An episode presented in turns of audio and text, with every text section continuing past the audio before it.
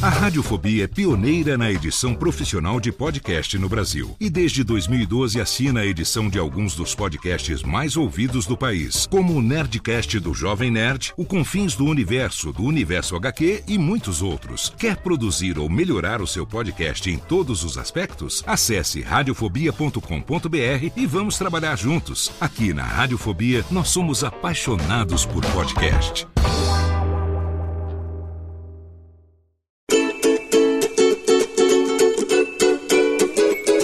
Voz Off, o podcast que conta as histórias de grandes nomes, do rádio, da TV, da publicidade. Grandes vozes que vão ficar para sempre em nossa memória. Apresentação: Antônio Viviane e Nicola Lauleta. Ouvintes do podcast Voz Off, é com grande prazer que estamos aqui com mais um episódio do nosso programa que traz as grandes vozes do rádio, da TV, da publicidade. Estou aqui diretamente de Barueri e o Nicola Lauleta, com quem eu apresento esse podcast há muitos anos, lá na Vila Mariana. Tudo bom, Nicola? Opa, Viviane, tudo bem? Aqui tá ótimo. E aí, com você, como é que tá? Tudo tranquilo, sempre com uns graus a menos aqui do que a capital, né? No alto da montanha, mas quem deve estar tá com mais calor ainda, né? Nesse veranico que estamos vivendo em pleno inverno, é quem está lá no interiorzão de São Paulo e o nosso convidado de hoje vai dar o seu alô para os nossos ouvintes. Alô, Edgar Martins. Alô, Viviane, alô, Lauleta, alô a todos vocês que estão acompanhando esse maravilhoso podcast, uma das melhores sacadas que já se teve na web. É, aqui em Bauru, essa semana estamos passando por um inverno rigoroso, neste momento 34 graus aqui na cidade sem limites, mas ontem, graças a Deus, quase nevou aos 33, né? Porque em Bauru existe uma, uma característica muito interessante, Viviane Lauleta. O seguinte: aqui só existem duas estações do ano. Tem o inverno, depois que vai de maio, fim de maio, começo de junho, até mais ou menos o começo de agosto. Depois aí a nossa primavera já começa. E na primavera, aqui já emenda tudo, né? Então vai até maio de novo, e a gente chama que aqui é verão ou inferno. Oi, Você é natural de Bauru? Não, não, eu Você sou na... paulistano, né? nascido na capital. E por mas, que escolheu mas, Bauru? É, aqui, é, Bauru já tive, eu já tive, eu tenho a minha esposa é daqui, é, os meus filhos todos nasceram aqui. Eu já morei aqui no começo da década de 70, conheci minha mulher aqui e tudo mais, tá, nos casamos, depois saímos, e agora em 2019 a gente voltou por duas questões fundamentais. Uma, custo de vida, que é muito mais barato que Campinas, onde eu morava, e a qualidade de vida, né? A gente tem um pouco mais de tranquilidade, um pouco mais de ar puro, a gente tem não muito menos violência que as grandes cidades, mas aqui ainda a coisa anda assim numa, numa média muito boa para se viver, né? Então, graças a Deus estou aqui e vou morrer por aqui mesmo. Aqui tem enterrado meu pai, tem os parentes da minha mulher, todo mundo por aqui. Então, meus filhos, meus netos. Então, em vez de ficar viajando a cada 15 dias para matar saudade de netos, olha, vamos para lá, que a gente vai viver melhor. Estamos aqui, essa vida dura de trabalhar de cueca, né? Aqui em casa agora. Aqui. Ainda bem Muito bem. bem. Vamos voltar na capital, onde você nasceu, no ano de 1951. Você já deixou isso claro para mim um pouquinho antes da gente começar esse nosso papo. E conta aí um pouquinho da sua família, dos seus pais, dos seus irmãos. Os meus pais, eh, meus pais eram brasileiros, mas eu sou neto de espanhóis. E eu nasci aí no Belenzinho, né, na, na maternidade Leonor Mendes de Barros. Eh, vivi uma boa parte da minha adolescência aí no Brás, Paris, Belém, né, Avenida Celso Garcia, Rua Bresser, é, o Rio Bonito, onde hoje é um grande centro comercial, né? e aquele tempo existia a Rua Cachoeira, que quando eu nasci ainda dava para pescar, era uma, uma, um rio. Ainda o pessoal pegava pacu na Rua Cachoeira e no, no Belenzinho, é mole. E depois a gente mudou para Sabaúna, não sei se vocês conhecem, ao lado de Mogi das Cruzes ali, porque meus avós eram espanhóis. E minha mãe era campineira, né? Mas os meus, meus avós eram espanhóis. E a gente passou um bom tempo, bem uns 4, 5 anos ali em Sabaúna, que fica entre Mogi e Guararema. E os meus pais acabaram vindo morar comigo, né, em Campinas. A minha mãe faleceu em 2000, lá em Campinas. Meu pai morreu aqui em Bauru, quando eu estava na CPFL, aqui em Bauru, é, em 94. Ou 91, ah, perdão, 91. Quer dizer que antes de chegar no rádio, você trabalhou em outras coisas? Você trabalhou na CPFL, é isso? Não, não, não. Eu, a CPFL foi bem depois. Foi na CPFL em 86. Uhum. Né? Mas na, na, no, no, início da década de 70, eu acabei indo para a Academia da Força Aérea, em 1968, e lá me formei e tudo mais, tá, tá, depois aí não deu muito certo, mas essa é uma história que eu prefiro esquecer. E aí acabei virando um, um oficial aviador e tudo mais tal. Mas o rádio sempre me fascinou, né? Eu comecei no rádio em 69. Em Já ouvia rádio na sua casa quando criança? Fazia parte ali do, do, do dia a dia da família? Sempre, sempre, sempre. O, o, o, rádio foi meu grande norte. Eu sempre fui um apaixonado pelo rádio. Eu ouvia o Walter Silva no picape do Pica-Pau, eu ouvia a Grande Parada, eu ouvia é, a rádio Jovem Pan, né? antigamente era a Rádio Pan-Americana, é, ouvindo Franco Neto, Antônio Alexandre, é, quem mais? O Tata Alexandre e tudo isso. E eu sempre fui um grande curioso do rádio. Eu gostava demais e, eu pegava é, uma latinha de ervilha, colocava na ponta de um, de um cabo de vassoura e ficava brincando de animar o pessoal. E minha avó sempre dizia que, olha, tem que levar esse menino no médico, ele é louco, ele fala sozinho e tal. este niño habla solo, é louco. Eu me envolvi em rádio em 68, 69. Então, como é que se deu esse seu primeiro encontro com o rádio de verdade, como profissão? É, foi assim, é, eu tive férias na academia em 69 e eu ouvia também a rádio ABC de Santo André, que na época era comandada pelo seu Nilson Espíndola, e o diretor artístico era o Nelson Rodrigues, ele fazia um programa chamando as pessoas para fazer teste e tudo mais, tá, tá, e quem passasse no teste deles lá, tinha até um, um jurado via telefone, e que votava, né, então eram sempre dois, três candidatos, né, e eu fui lá e eu gostava tanto, que eu imitava tanto, né, eu imitava muito Humberto Marçal, né, naquela época, tudo mais, e eu fui lá fazer o teste, rapaz, e passei, passei minhas férias inteiras lá em, em Santo André, fazendo, fazendo rádio, aprendendo lá com o Lombardi, com o Nelson Rodrigues, que era o diretor artístico, é, falecido Edivar de Souza. Depois aí acabei indo para a rádio de, de São Bernardo, lá, Diário do Grande ABC, é, onde aprendi muito também com Rolando Marques, e de repente recebo uma, uma ligação. Eu, eu fazia a noite lá em São Bernardo do Campo, eu ia até uma hora da manhã, né? Então, quando foi umas onze e meia, meia-noite, mais ou menos, tocou o telefone, tá um tal de Zé Maria, quer falar com você. Aí atendi o telefone, quando ele falou alô, assim, eu até assustei, né? Eu falei, nossa, esse cara tá me imitando aqui, né? E o Zé Maria chegou e disse: Escuta, você tem interesse de vir para São Paulo? Eu falei: Eu moro em São Paulo. Não, mas então você não quer vir aqui na Jovem Pan fazer um teste? Eu achei que era trote. Quase desliguei o telefone. Aí o Rolando estava do lado, ele falou: Quem que é o Zé Maria? Pergunta se é Escaquete. Eu falei: Você é o Zé Maria Escaquete?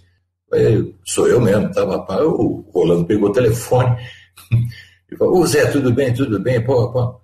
Não, tudo bem, quer levar, pode levar, não tem problema. Esse menino tem futuro aqui, ele vai morrer de fome. e São Bernardo ainda era uma cidade pequena né, na época. Aí eu fui fazer é, um teste na Jovem Pan. Aí no dia seguinte eu comecei fazendo Variguetona da Noite, uma produção de Arquimedes Messina e Walter Negrão.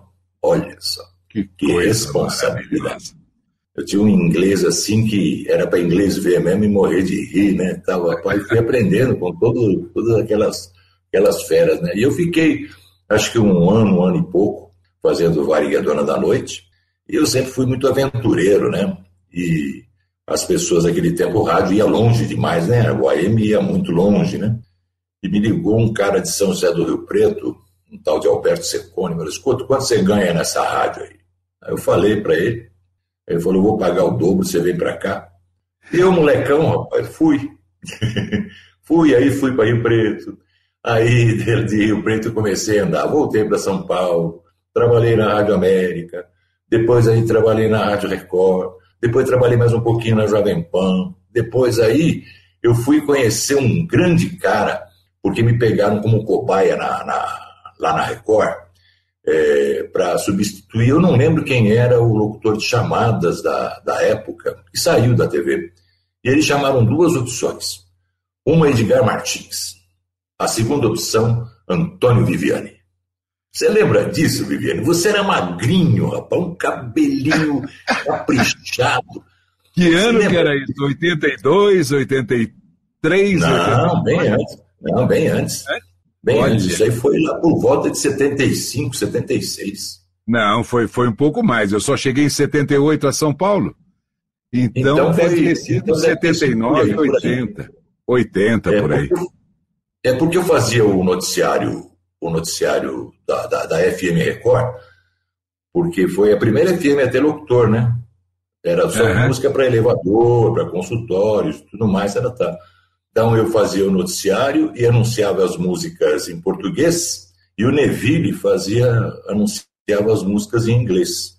E eu também aproveitava fazer os noticiários, né? Tava, e, nossa, aprendi muito com Edson Guerra, né? Quanta saudade do Edson Guerra do Zancopé. nossa, eu, eu fiquei emocionado. Eu confesso para vocês que eu chorei quando ouvi a entrevista do, com o Zancopé, que foi uma, uma grande referência, me ajudou muito, me zoou muito na vida. Ele me botou apelido de moscão, né, porque pô, eu afoito, né, via uma, uma, moçada lá, as meninas lá, tava, pá, e ele me chamava de moscão, né, ele falou, só fica em cima, né, moscão de padaria. Mas foi muito legal, foi muito legal. Foi uma escola maravilhosa. E dali eu comecei a procurar mais alguma coisa para fazer. Tentei entrar na Rádio Excelsior, não consegui, porque o Antônio Celso nunca tinha vaga, né? Sempre tinha gente muito melhor que eu para trabalhar na época. Tinha o Júlio César, é, quem mais, hein? Tinha Faustão, Bom, mas voltando naquele negócio das chamadas, como é que ficou ah. aquilo? Que eu também não me lembro direito. Ganhou, você ganhou. Você foi ah, é? escolhido. É? é? porque eles só me colocaram ali porque tinha que ter uma, é, é, duas opções. Eu não lembro, acho que era o Marcelo, né, que era o diretor na época, que era diretor artístico, Marcelinho Machado de Carvalho. Sim, filho do Paulinho. E, e, e aí você ficou, você ficou, para minha felicidade, né, porque eu tinha uma carga horária área meio pesada na, na, na Record. Né? Eu fazia o boletim do caminhoneiro, fazia noticiário, ajudava um pouquinho na redação. Também tinha aquele momento de encher o saco do pessoal na central técnica, atrapalhar a vida de todo mundo. Esse era o Edgar lá. Aí você entrou, mas fiquei muito feliz. E depois eu tive uma, uma muito brevíssima passagem na difusora. É, eu nem lembro por quê mas o Fernando me chamou lá e, como não podia usar meu nome, porque eu já usava o nome na Record, me deram o nome de Foster Filho. Você também não lembra disso, né? Foster Filho, olha, rapaz, como se o Walter Foster fosse o senhor seu pai. Aí um dia ele me encontrou no corredor e falou assim: Você tem parentes em Campinas? Eu falei: Minha mãe é de Campinas, mas você é Foster de que família? Eu falei, não, eu sou Martins, eu não sou Foster. Inventaram isso aí, ele morreu de rir.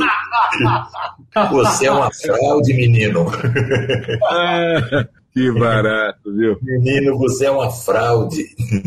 Mas pode usar, eu gostei do seu trabalho. Aí acabou, logo, logo em seguida, a difusora, infelizmente, saiu do ar, né? Eu saí um pouquinho antes, e acabei indo até trabalhar um pouquinho na Rádio Tupi, fazer algumas coisinhas lá, tal, uma locução comercial. E dali foi, foi uma, uma avalanche, né? Minha, eu perdi grandes oportunidades, mas ganhei, ganhei grandes amigos, ganhei muita experiência.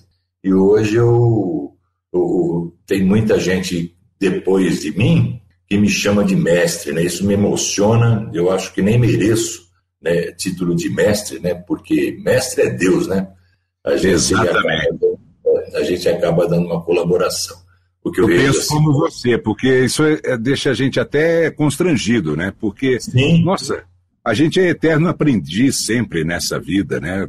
Tem tanta coisa ainda por fazer, por aprender, por burilar, né? Por lapidar. E realmente esse título, eu acho que só cabe aos grandes mesmo, sei lá. Ou depois de muito tempo, aí a gente pode citar a pessoa ou nomeá-la como mestre, eu acho. É, eu, acho eu, eu, acho assim, Viviane Lauleta, cada um na, na, na sua praia. É, por exemplo, tem gente que fala assim, nossa senhora, é, por que, que você não imita o, o, o Hélio Ribeiro, né? Porque o Hélio Ribeiro é o Hélio Ribeiro, ele, isso quando ele era vivo, né? Trabalhei em é. duas oportunidades com ele. É, o, que eu, o máximo que eu posso fazer aqui, por exemplo, é eu pegar os bons exemplos e tentar criar o meu estilo, né? E graças a Deus eu acho que eu consegui. É, peguei como referências o Antônio Carvalho, o Humberto Marçal, o Hélio Ribeiro. O, nunca consegui fazer nada mais ou menos parecido como o Ferreira. O Ferreira é um, ícone, né? ele tem aquela marca registrada. É, me contaram que o, ele foi num estúdio, o cara falou: escuta, será que você não pode fazer? Ele, não, eu só falo de um jeito, só falo assim. não sei se isso é verdade ou não. Vocês estão, vocês estão com ele mais tempo aí, vocês podem dizer para mim se isso é, foi verdade ou não. Então, ele criou o estilo dele, é, o Viviane criou o, o estilo dele, e todo mundo criou seu estilo. E aí é o seguinte: eu continuo na profissão, vocês continuam na profissão e graças a Deus que a gente pode se orgulhar de dar bons exemplos, né? Eu acho que isso é o, é, é a grande, o grande tesouro que eu guardo comigo. Edgar, você contou aí a respeito do Zancopé, né? Uma curiosidade bem bacana. Conte algumas outras curiosidades pelas quais você tenha passado nessas emissoras em São Paulo antes de voltar novamente para Campinas e tudo mais. Bom, é, é, tem uma muito interessante, essa daí virou folclore. Eu não sei se o pessoal ainda tem um pessoal da antiga que lembra desse. Eu estava fazendo o Variguedona da Noite e o Capota, né, o Antônio Alexandre, ele teve um problema e não pôde ir. Então eu ficava esperando o ônibus. É, é eu, aliás, eu ficava esperando o horário para pegar o ônibus do aeroporto, porque eu morava na Moca e passava na porta de casa. Então era uma condução só. E aí eu estava lá esperando e o Tatá chegou para mim e falou assim: Ó, meu irmão não vem hoje. Então o, o Zé Pereira quer falar com você. Aí fui lá, o seu Zé o senhor quer falar comigo, né? Eu falei: Ah, então o Capota não vem hoje, então é, eu preciso que você me ajude a apresentar o Jornal da Manhã, que era o Equipe 730. Não, a Equipe 730 não, era Jornal da Manhã, eu acho que era. E chamava todas as, as, as a, a, a rede, né? Entrava lá em São Paulo seis horas, e em Manaus agora, em Manaus uma hora mais cedo, cinco horas, e né, logo na abertura, rapaz, eu fiz tudo aquilo lá, porque eu ouvia, né, o programa tinha mais ou menos um, o rumo, né, então tinha, e os textos eram todos eles praticamente falados, né, era aquela pasta enorme de texto comercial, e aí me jogaram uma página lá, o Banco Comércio e Indústria do Estado de São Paulo era um dos patrocinadores. Né? Então, tá, esse aqui é o Jornal da Manhã da Jovem Pan, oferecimento Banco Comércio e Indústria do Estado de São Paulo. Aí, entre parênteses, estava lá Eco, é, que era para o operador abrir o Eco, né? E eu não tinha dúvida. É. oferecimento Banco Comércio e Indústria do Estado de São Paulo, que faz do seu dinheiro Eco. Aí saiu todo mundo. O Ney Gonçalves Dias entrou embaixo da mesa. O seu Wilson Fittipaldi saiu do estúdio. Eu quase que tive que fazer o jornal inteiro sozinho, porque ninguém aguentava olhar na minha Que sensacional essa, Edgar. Muito é. boa. O Fafal é. que estava na mesa, você lembra do Fafal, Giovanni Diniz? O Fafal, ele chorava de, de cima, derramava lágrimas.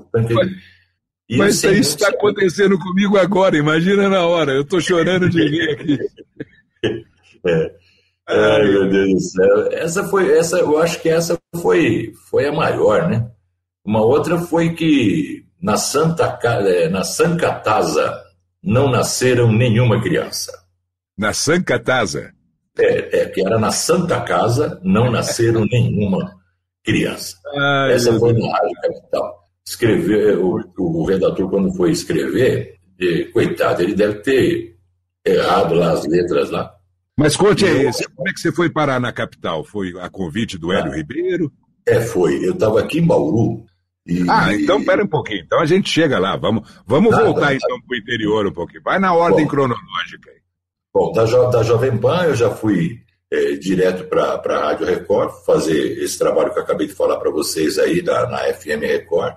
É, ali da FM Record já criou-se a Jovem Pan FM e eu ajudava também na Jovem Pan FM junto com o Wilson Reganelli, a gente fazia um jornal de manhã e a gente quase foi preso umas cinco, seis vezes, era um jornal, batia na ditadura, batia nos milicos, batia no Maluf tudo que você possa imaginar. E eu ali, né? E na época eu não era jornalista, rapaz.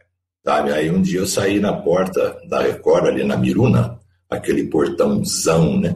Aí encostou um cara em mim e falou: Você que é o tal do Wilson Reganelli? Eu falei: Não, senhor, sou Edgar Martins. Aí o cara olhou para mim e falou: Serve. ai, ai, ai. Falei: Vou apanhar aqui até morrer agora. Aí o cara chegou e me disse: Pô, vocês têm que ter mais responsabilidade. Eu vim aqui só deixar um recado. Ou para com essa palhaçada, são tudo em cana. Eu Sim, senhor. Pô, né? Voltei da rua, subi lá, tô fora. Quem não viveu isso aí, Edgar, fica hoje falando aí em internet, em intervenção militar e tudo mais, em ditadura. É brincadeira, né? Uma coisa dessa. Né? Nossa Senhora. É, na, na, verdade, assim, é, é, o, que, o, que, o que houve é, passou. Acho que tem que tocar bola. A experiência ficou aí. A, a experiência ficou até para quem fala tanto que é contra, mas que não viveu aquele momento. Se a gente for uh, lembrar em detalhes. O, o, Nicola, você é de São Paulo, não? Sou, sou, paulistano. É. Quantas vezes você foi preso na rua? Não, não fui preso. Não fui preso, mas era, era complicado. Né? Que, que os caras chegavam para você, a RUPA, né? Lembra da RUPA? A RUPA chegava no você, a carteira profissional na mão. Por que, que você não está trabalhando? Ah, porque eu perdi emprego, não sei o quê.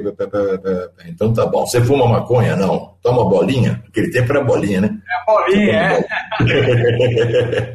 Você toma bolinha? Não, então tá. Então, é, é, é, é, teve o lado disciplinar, que foi interessante, assim, mas teve o lado terrível também, que foi a repressão e tudo mais, e isso fica no campo político, que não é assunto para a gente comentar aqui. Mas, por exemplo, eu não fui preso, Reganelli não foi preso, nem nada. Opa, Fernando Vieira de Melo chegou lá e falou assim: eu soco o pau que eu seguro a onda. Então, você tinha respaldo, né? É, os caras tinham argumentos para se defender e tudo mais, tá, tá, né? mas que foi um susto, foi. Esse foi um deles. E lembro de um episódio com Hélio de Aguiar, esse eu vivi, testemunho ocular. Eles tinham um programa na Record, chamava-se Pelos Caminhos do Amor. E o, ele chegava, chegou uma carta, ele atendia as cartas, e então tem a dona Yolanda lá, vamos supor. Dona Yolanda está dizendo aqui que o marido é um caminhoneiro que viaja por esse Brasil, que esquece a família, quando chega maltrata e não sei o quê, e deu uma esculhambada no cara fantástica. Aí ele está saindo da rádio, aí estava eu e seu Djalma Amaral, saindo do bar do Zé, cuja alcunha não cabe aqui, não, pode falar, era o Zé Bussa. Tá o Zé Bussa. eu, eu, eu e Djalma saindo do, do bar do Zé Bussa, aí chegamos na portaria, tá saindo Hélio de Aguiar, né? Baixinho, carequinha já, ele já tava meio velhinho já.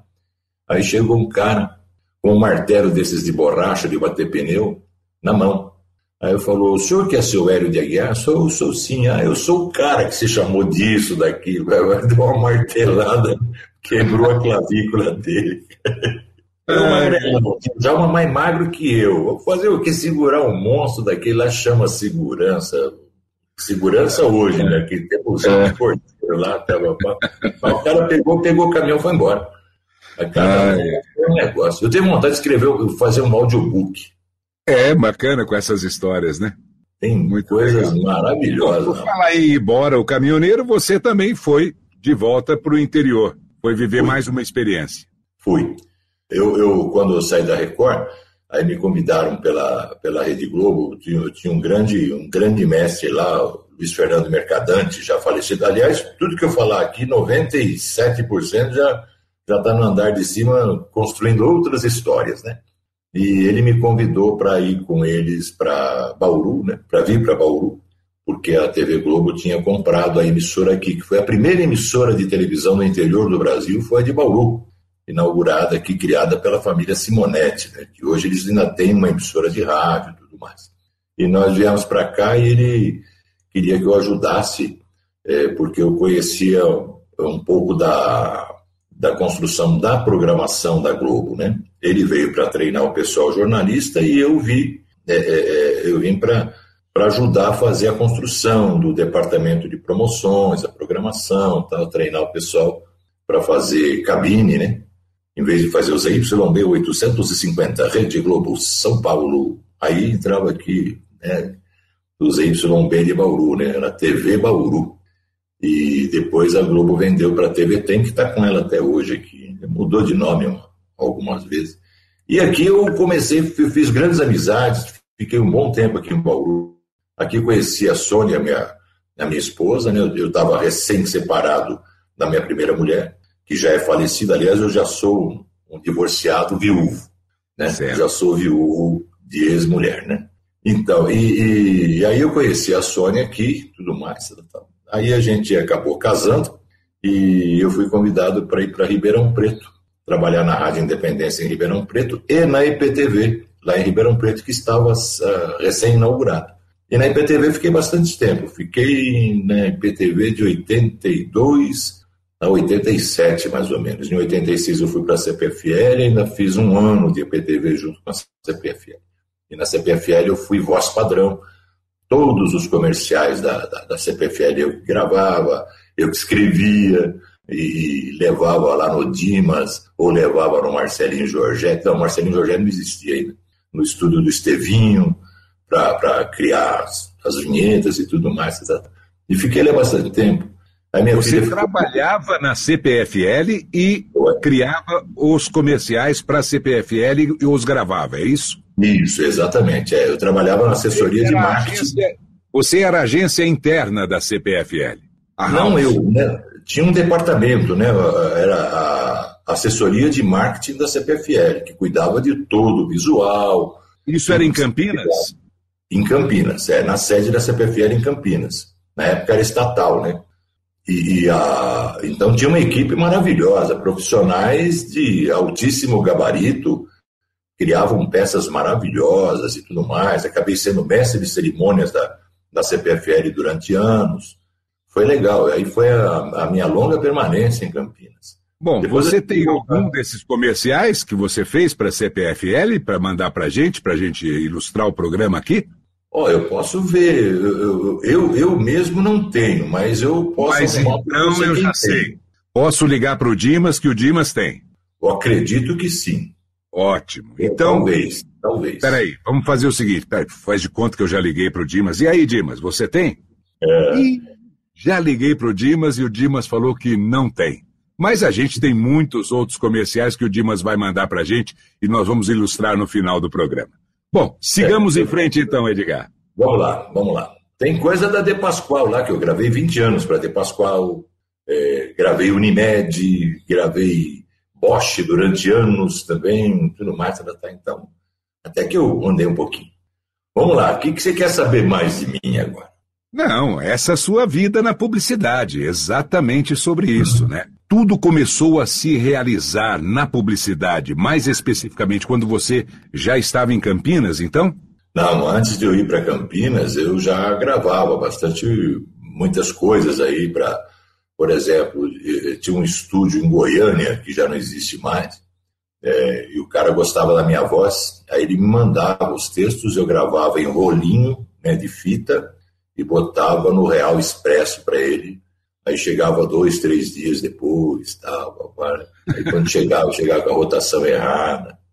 Ela dava um é a internet da época, e era assim.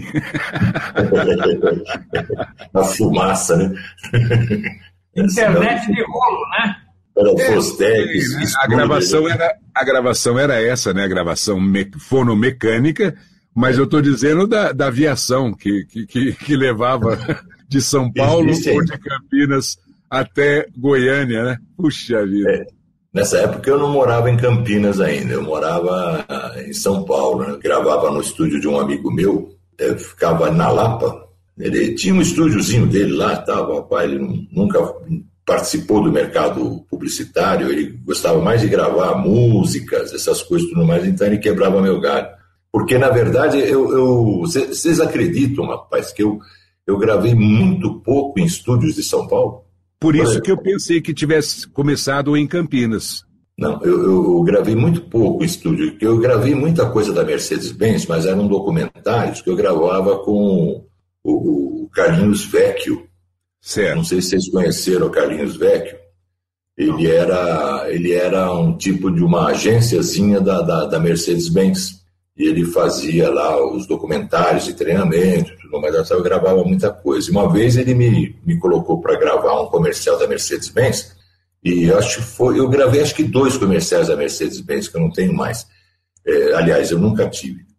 Então, é, é, é ali chamou atenção, tava, cheguei até a receber algumas ligações e tudo mais, mas era, os contatos eram muito difíceis, né? Hoje, hoje você acha a pessoa no Facebook, no Google, no celular, no WhatsApp, né? Naquele tempo era mais difícil. Foi encontrar com as pessoas, pô, tinha um negócio para você gravar, pô, você sumiu, tal, não sei o quê. E eu tinha o dom de sumir mesmo, né? Nossa, como eu gostava disso. é isso aí. Tô pobre até hoje por causa desses perdidos que eu dava aí na vida. Mas tá bom. Edgar, em Campinas Foi. você ficou até que ano? Eu fiquei agora, eu, eu fiquei em Campinas até 95, aí vim para Bauru em 95 por conta da saúde da minha filha, porque ela em Campinas ela tinha, ela tinha três anos e ela já tinha tido cinco pneumonias. Então, quando ela ia convalescer, vinha para casa da avó aqui em Bauru. E chegava aqui em Bauru, ela sarava de um dia para o outro. Aí o alergologista dela falou assim: ó, o problema é alguma coisa que tem no ar de Campinas que está prejudicando. Aí a gente mudou para cá, por uma questão para salvar minha filha, a gente mudou para cá. Eu estava na CPFL na época, eu pedi transferência, eles me concederam a transferência. Eu vim para cá e fiquei mais cinco anos. Depois de 97 eu voltei para Campinas. 97 eu voltei, aí saí da, da, da, da CPFL na, quando, quando é, desestatizou, né? Quando venderam a CPFL para o Antônio Hermílio de Moraes e para se não me engano, acho que para o Bradesco. E aí houve lá um, um, movimento meio estranho lá dentro, tudo mais. À tarde tinha um pessoal que, é, por questões políticas, queria me tirar de lá, tudo mais. Tá, eu saí, não nasci lá. Aí saí, voltei para Campinas em, em, em 97 eu comecei a. Eu já conhecia o Dimas, que eu gravava na casa, do, ele morava com os pais ainda. Eu comecei a gravar na casa dele, comecei a gravar De Pascoal lá. O Dimas estava com um estúdio, já com um estúdio consolidado e tudo mais. E aí comecei a gravar. Aí comecei a gravar, voltei a gravar De Pascoal, comecei a gravar Unimed e tudo mais. Tinha algumas coisas nacionais que fazia tal.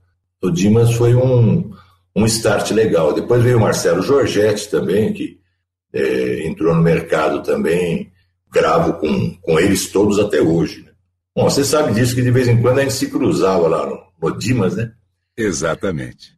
E eu me especializei, na verdade, em documentários, né? Eu gravo espanhol, até por uma questão de, de ter fluência desde, desde menino, tive que adaptar o meu, o meu espanhol para o que é chamado espanhol Mercosul, né, que é o, espanhol que se fala na Colômbia. Sabia disso, não? É, eu sei disso, porque a maioria é, pede realmente esse sotaque colombiano para atingir todos os países da América do Sul, né? Sotaque é, neutro. É o neutro da latino-americana. Isso, isso. E foi duro tirar a língua do meio do dente, né? aquele do, do é. né? Eu não sei né, se é um, uma notícia falsa ou fake news de é. que essa, esse problema de se falar o espanhol com a língua no meio dos dentes foi porque a Espanha tinha um rei que tinha esse problema para falar assim. Ele ia falar e falava desse jeito assim. E, e o povo, para ser educado com a sua majestade, começou a falar desse jeito assim, para não desagradar o rei. Você está entendendo? Não era o rei Lula da Silva, né? É o folclore que, que reza sobre o, o espanhol ter essa língua assim no, no meio dos dentes e tal. Eu nunca ouvi falar, não. O, o espanhol, a, a língua espanhola, dentro da Espanha, ela tem várias derivações. Você, por exemplo, a gente tinha muita dificuldade em entender a minha avó, porque minha avó era malaguenha e meu avô era catalão. E na Catalunha, é, é aquele rolo. O, o catalão é uma mistura do espanhol, do português, do francês, fora as gírias. Né? Você vai falar viva o Barça. Lá você fala assim, bisca el Barça. Bisca el Barça.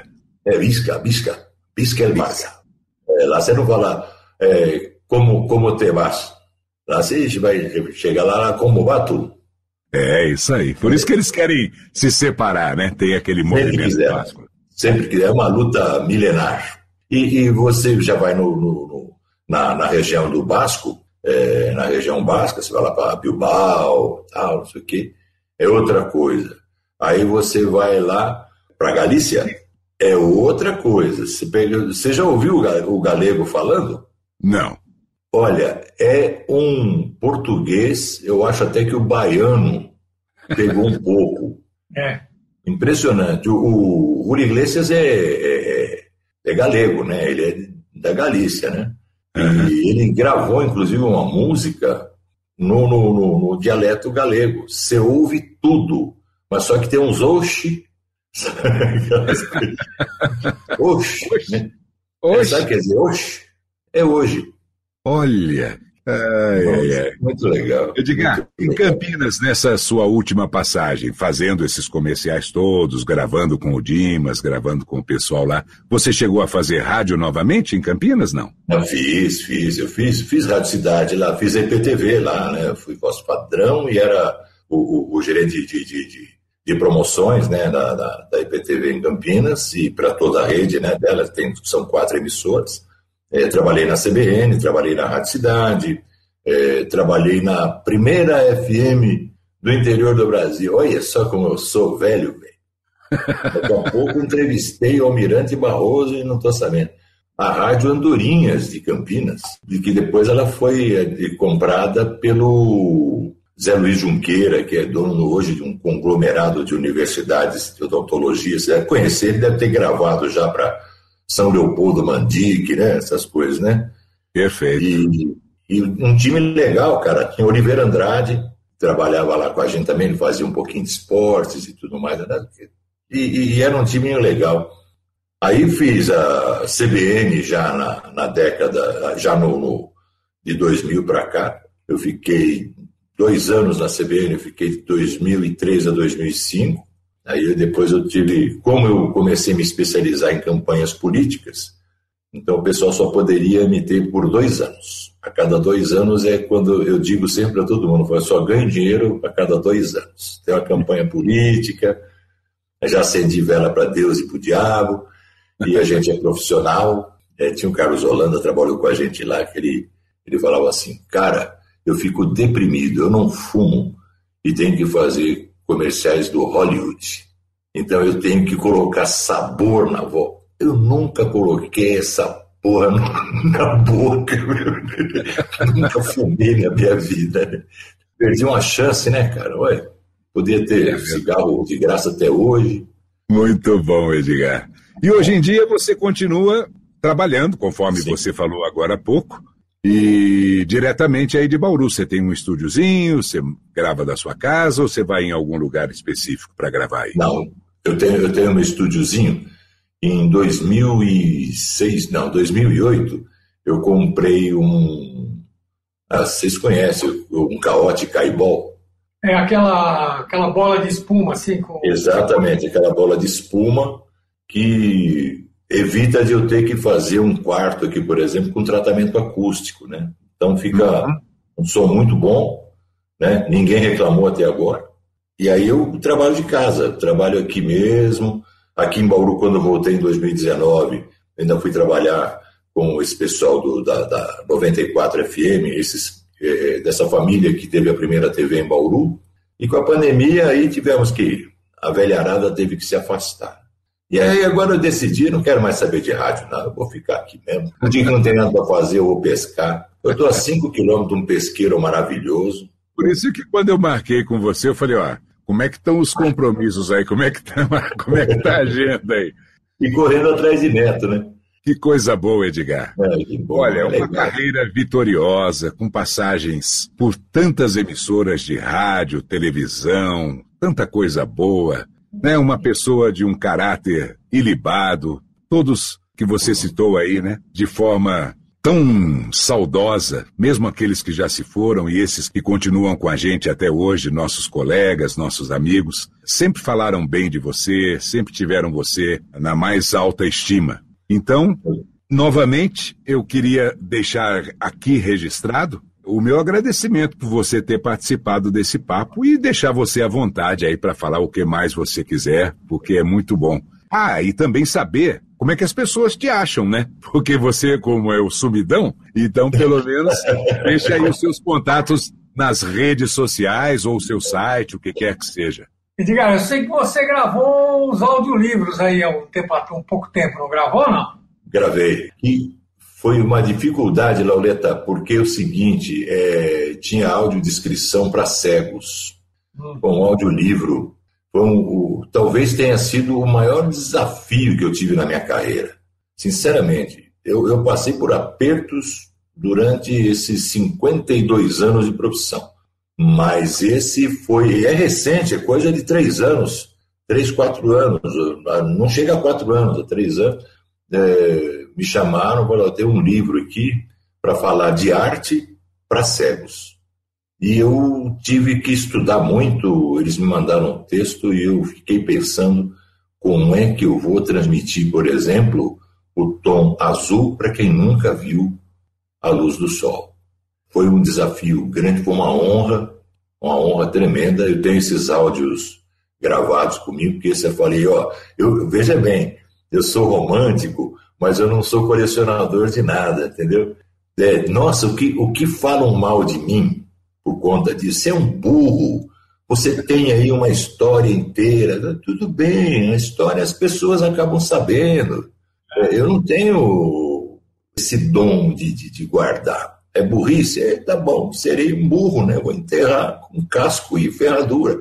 Mas esse trabalho fiz questão de, de, de, de guardar, porque foi um trabalho idealizado por verdadeiras cabeças pensantes como falar para um cego tom do cinza. E a gente quer que você mande pelo menos um trechinho desse para a gente, Edgar. Para a gente eu colocar aqui para brilhantar o final do nosso programa, viu? Eu mando sim, puxa vida. E só para encerrar aqui então minha participação, porque eu sei que o nosso tempo aqui é limitado também, é, quero agradecer a vocês pela honra de ter me ouvido, muita gente que não me conhece, eu converso com muita gente no Facebook, colegas da, da área que a gente nunca trabalhou junto, é, que acabou não se encontrando nos estúdios da vida. E que e mantém um carinho legal, porque muitos deles conhecem o meu trabalho, muitos deles reconhecem o meu trabalho, alguns se dão me dão o prazer de criticar algumas coisas que eu acho que é, é por aí que a gente tem que é, pautar a nossa vida, né? Não é só receber, ai que lindo, né? Ficou uma bosta, serve pra caramba como exemplo pra gente, sabe? Desculpa até esse palavreado mais, mais chulo, né? Mas eu não sou um gentleman como o Zatopé Simões, né? Ah, que é. sensacional. E aí, com relação a esse negócio de guardar para a história, das pessoas ficarem sabendo, e deixa por nossa conta. É por isso que nós escolhemos você para gravar esse programa, justamente para deixar registrado e para que as pessoas conheçam a sua história e vejam que nós tivemos esse profissional que ainda está no nosso meio, presente em tantos momentos de suas vidas no rádio, na TV e na publicidade. Muito obrigado, muito obrigado por ter aceito o nosso convite, Edgar.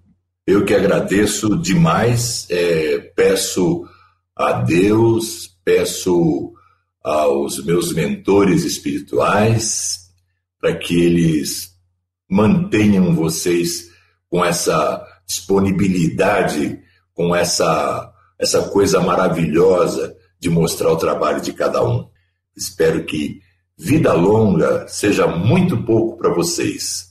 Vida muito longa é o que eu espero. E o dia que eu estiver no andar de cima, pode crer que eu vou mandar umas estrelinhas bacanas para vocês aí, tá Meus amigos, um beijo grande para vocês. Toninho, como sempre te chamei de Toninho, é, muito obrigado. Lauleta, eu espero um dia te conhecer pessoalmente. Quero dar-lhe um abraço de máscara, tá? De máscara, é.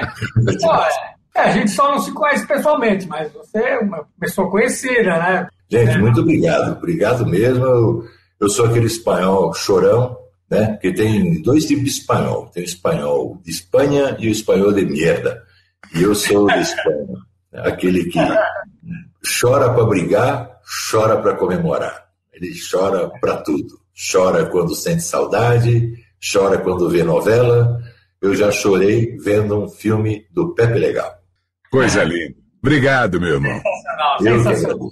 Grande abraço, Nicola. Grande abraço, Edgar. Muito obrigado pela sua participação. Mais um episódio fantástico que fica aqui registrado para os nossos ouvintes que curtem o Voz Off, sempre trazendo as grandes vozes do rádio, da TV e da publicidade. Até o nosso próximo episódio. Um grande abraço. E como em todo final de Voice Off, a gente mostra gravações importantes e o portfólio dos nossos entrevistados. Vamos ouvir então algumas gravações do Edgar Martins. Neste Natal, sinta todos os aromas e sabores. Veja as luzes, os enfeites que encantam cada canto. Ouça todas as músicas, cantarole a sua preferida. Volte a ser criança, mesmo que por um minuto. Viva o Natal no Santa Úrsula Shopping. Produtor, conte com Proclaim da Singenta, implacável contra as lagartas. E tem aquelas festas que a gente nunca esquece, que ficam gravadas na memória e no coração. É, a vida é uma festa. 3M, 60 anos de Brasil. Uma vida com você. Prepare-se para conhecer a melhor empresa de varejo do Brasil. Loja 100. A rede brasileira de melhor performance. Se é caminhoneiro que faz qualquer rota, leva passageiro ou é dono de frota, em cima da mesa ou no caminhão. Este telefone tenha sempre a mão. 0870 45446. Bosch Truck Service, a sua oficina completa. É só telefonar. 0870 45446. Shopping Shopping Metrô Tatuapé. É Zona Leste, é São Paulo. Vem! Dia dos namorados. É dia de cuidar de quem se ama. Apaixone-se por você e viva um grande amor. Shopping Metrô Tatuapé. É Zona Leste, é São Paulo. Você vai ficar completamente maluco. A partir de amanhã começa a liquidação 4 dias de loucura do Bauru Shopping. Você não vai acreditar nos seus ouvidos. Parece que o mundo acaba de virar ao avesso. De bem com a vida, Plaza Shopping e tu. Seu shopping de compras e lazer. No ar, Campinas em ação. A Guarda Municipal de Campinas acaba de receber três bases móveis de monitoramento que vão auxiliar no combate à criminalidade. É no boca a boca que a gente sabe das coisas. As carnes na Jardineira Grill são muito especiais. Só Bosch, só Bosch, só Bosch, só Bosch, só Bosch, toda a tecnologia para você. Só Bosch. Sabe onde começa uma boa viagem para quem leva a vida na estrada? Começa na De Pascoal. Falando português claro, somos todos responsáveis pela valorização da escola. Ao valorizar a escola, também valorizamos professores, alunos, pais e toda a comunidade. Foram só cinco dias, mas como valeram? Valeram pelo enriquecimento mútuo, pelo muito que aprendemos e ensinamos uns aos outros. Uma convenção que se encerra fortalecendo um princípio que estará sempre e cada vez mais ativo em todos nós. Onde quer que estejamos, cada um de nós levará consigo a convicção do valor, da oportunidade, da competência e da excelência. Tudo isso junto é o nosso princípio ativo. Você. Neste julho de 2021, nos deixou uma grande voz da dublagem, do teatro e da publicidade, sem a gente ter tido tempo de fazer uma entrevista bacana com ele. João de Ângelo, que muitos mais novos conheciam por João Ângelo, fez carreira principalmente na dublagem, quando, com a sua voz grave, deu voz para personagens memoráveis, como Leonard McCoy de Star Trek que aqui no Brasil se chamou Jornada nas Estrelas. Spock, eu sempre suspeitei que era um pouco mais humano do que deixa transparecer. Senhora Sarek, eu conheço o treino rigoroso da juventude em Vulcano, mas diga-me, ele nunca correu ou brincou com uma criança humana, mesmo escondida? Sela? O Dr. Bombay, da famosa série A Feiticeira. Bem, qual é o problema? Eu tenho que voltar para uma importante conferência. Eu sei, eu a vi. Hum? Doutor Bombay, eu acho que estou com uma voraz voracidadite. Verdade? Há séculos que não vejo um caso de voraz voracidadite. O Dan Erickson, da série Terra de Gigantes. Kitzhag, por que alguém largaria uma lanterna novinha no meio da floresta, esquecendo-se completamente? Oh. Nós vamos ver. Venha. Ou dublando atores famosos, como Ernest Borgnine. Eu me perdi no temporal. Estou vindo de Montana, sabe? O cavalo desapareceu debaixo de mim. Ele caiu e. e gritou. James Paul Jones. Eu não luto mais por causas justas. Volte! Volte para os anos 60, volte! Não há lugar para você no futuro! Volte enquanto pode! Mudei sim, eu sou sim. Que tal isso? Paz, amor e droga, e agora se manda daqui, rapaz! Morgan Freeman. Ela não tem coração. Eu fugi da grande prisão de Cardiff. Com um sujeito salteador chamado Gay. Ele ganhava vida com uma pistola na mão. E mais recentemente, para personagem de anime, como o Mestre Sage. Vejo que devo sair mais para fazer inspeções pessoalmente. Uma criança que pensa ser enviado do Deus da Morte pertence ao famoso grupo de ladrões? E Hakurei, do Cavaleiros do Zodíaco. Star Hill, o local onde só é permitida a entrada do Grande Mestre. Quantas noites você observou as constelações daqui para saber sobre o destino da Guerra Santa? E protagonizou o Spectre-Man. Levanta-te, Spectre-Man! Vamos, de pé, Spectre-Man! Já tiveste tempo de recarregar tuas forças e necessitamos de tuas energias. Deves combater Siluritaus. Transforma-te já! Combate-o! O João de Ângelo também participou de novelas radiofônicas encomendadas por empresas, uma modalidade que atualmente não está sendo usada como ferramenta de marketing. Vamos ouvir umas falas da novela Palavra de Vida. É que os dois estão certos. Abóbora e gerimum são a mesma coisa. Só que no norte e nordeste fala-se gerimum, não é, Clemilson? Uhum. Agora no sul e no sudeste fala-se abóbora, não é, Lucilene? É. Agora me digam, vocês dois, o doce não está gostoso? Ah, se tá. Ah, tá. E tá muito. O importante não é o que se diz com a boca, mas o que se fala com o coração. A intuição do Soares e do Zélio, os responsáveis pelo time de basquete do bairro, não falhou. Realmente a Nádia entrou no time para não mais sair. Vem se tornando a cada jogo a principal jogadora. Falando nisso, é ela quem vem se aproximando. E parece apressada. Eu não sei quanto a vocês, mas eu sou louco por frutas. Sempre vou até o varejão comprar frutas com a Dona Alberta e o seu Estevão. Hum, só de pensar me dá água na boca.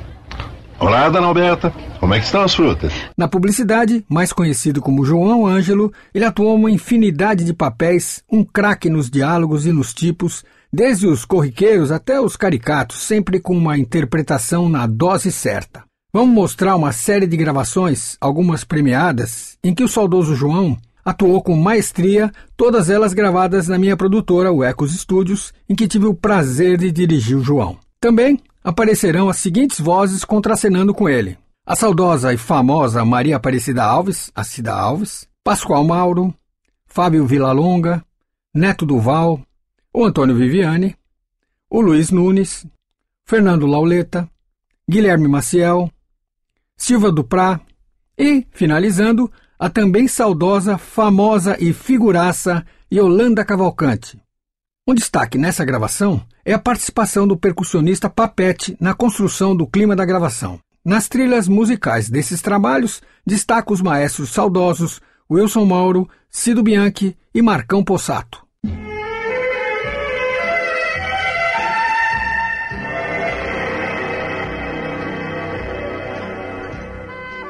Dia dos namorados, coloque uma joia nas mãos do seu amor. Dê uma olivete portátil de presente. Ganhando essa joia que faz tac, tac, tac, o coração do seu amor vai fazer pam, pam,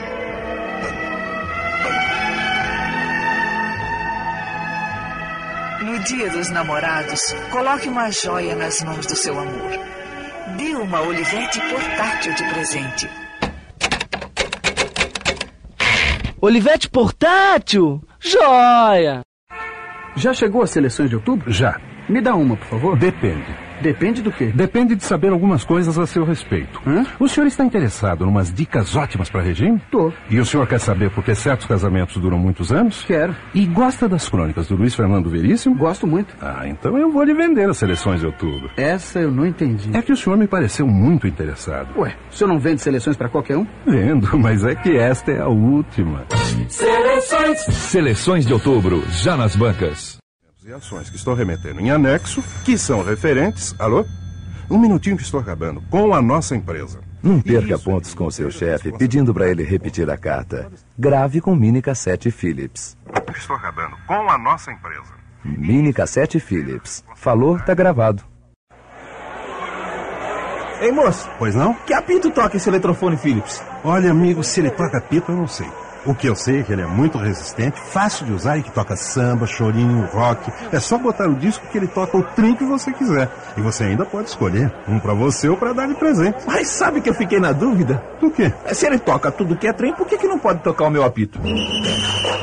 Entre numa loja e escute que apito toca um eletrofone Philips. Moacir era trabalhador e quis passar o feriado no campo. Moacir fez uma revisão antes de viajar. Rapaz correto, mas ingênuo. Levou o carro em qualquer oficina. Peças não genuínas. Mão de obra desqualificada. E daí aconteceu. O carro de Moacir morreu. Chora, Moacir, chora. É isso que dá não usar peças genuínas GM. Só faça o certo. Só use peças genuínas GM. E cuidado, o mesmo pode acontecer com você, ouvinte.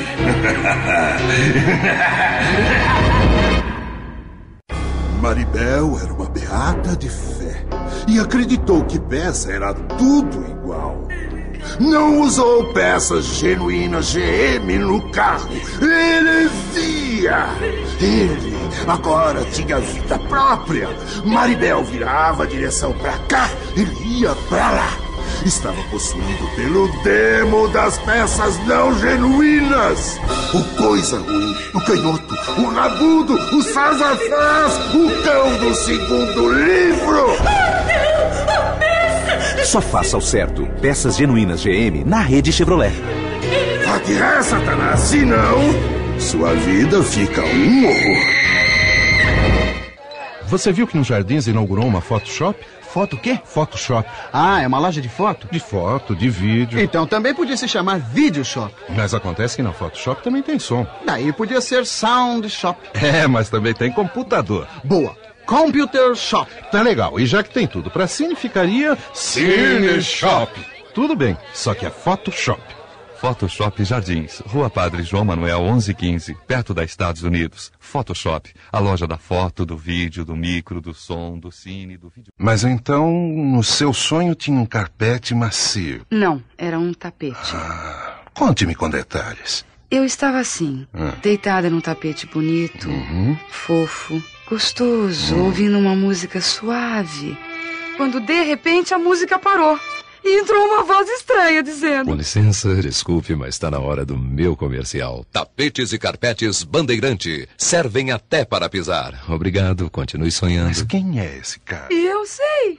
Pois não. Você tem mesmo certeza que quer falar com o dono desse telefone? Pense bem. Depois não vá dizer que eu não avisei, não vá se arrepender.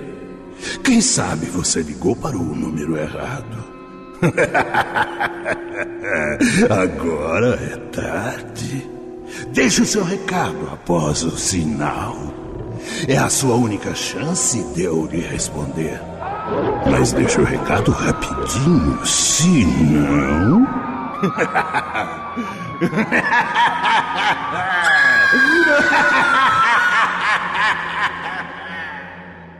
E agora vamos leiloar esta linda arara. Um raro exemplar de nossa fauna silvestre. Dou-lhe uma, dou-lhe duas, dou-lhe três.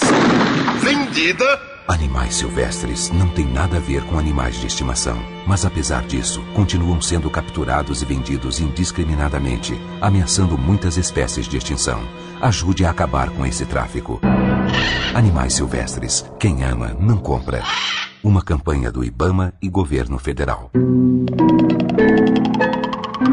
Estou vendo você e o futuro frente a frente. Fácil, fácil. Claro, né, Madame Yara? Deve ser essa bola de cristal aí. Não, você e o Monza, frente a frente. Monza, o novo carro aí na bola? Não, no Consórcio Nacional Chevrolet. No Consórcio Nacional Chevrolet, eu e o Monza frente a frente. Fácil, fácil.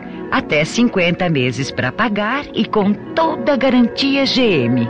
50 meses, é? Lá. Aqui você paga agora.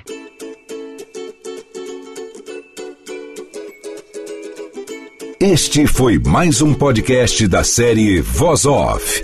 Criação, produção e gravação: Antônio Viviani e Nicola Lauleta. Trilha musical: Alexandre Monari. Gravado online em 2021.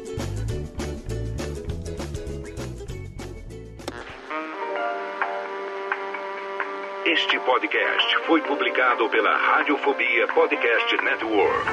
Acesse radiofobia.com.br barra podcast para conhecer e ouvir todos os nossos programas. Ou assine no seu agregador de podcast preferido. Esperamos você no próximo episódio.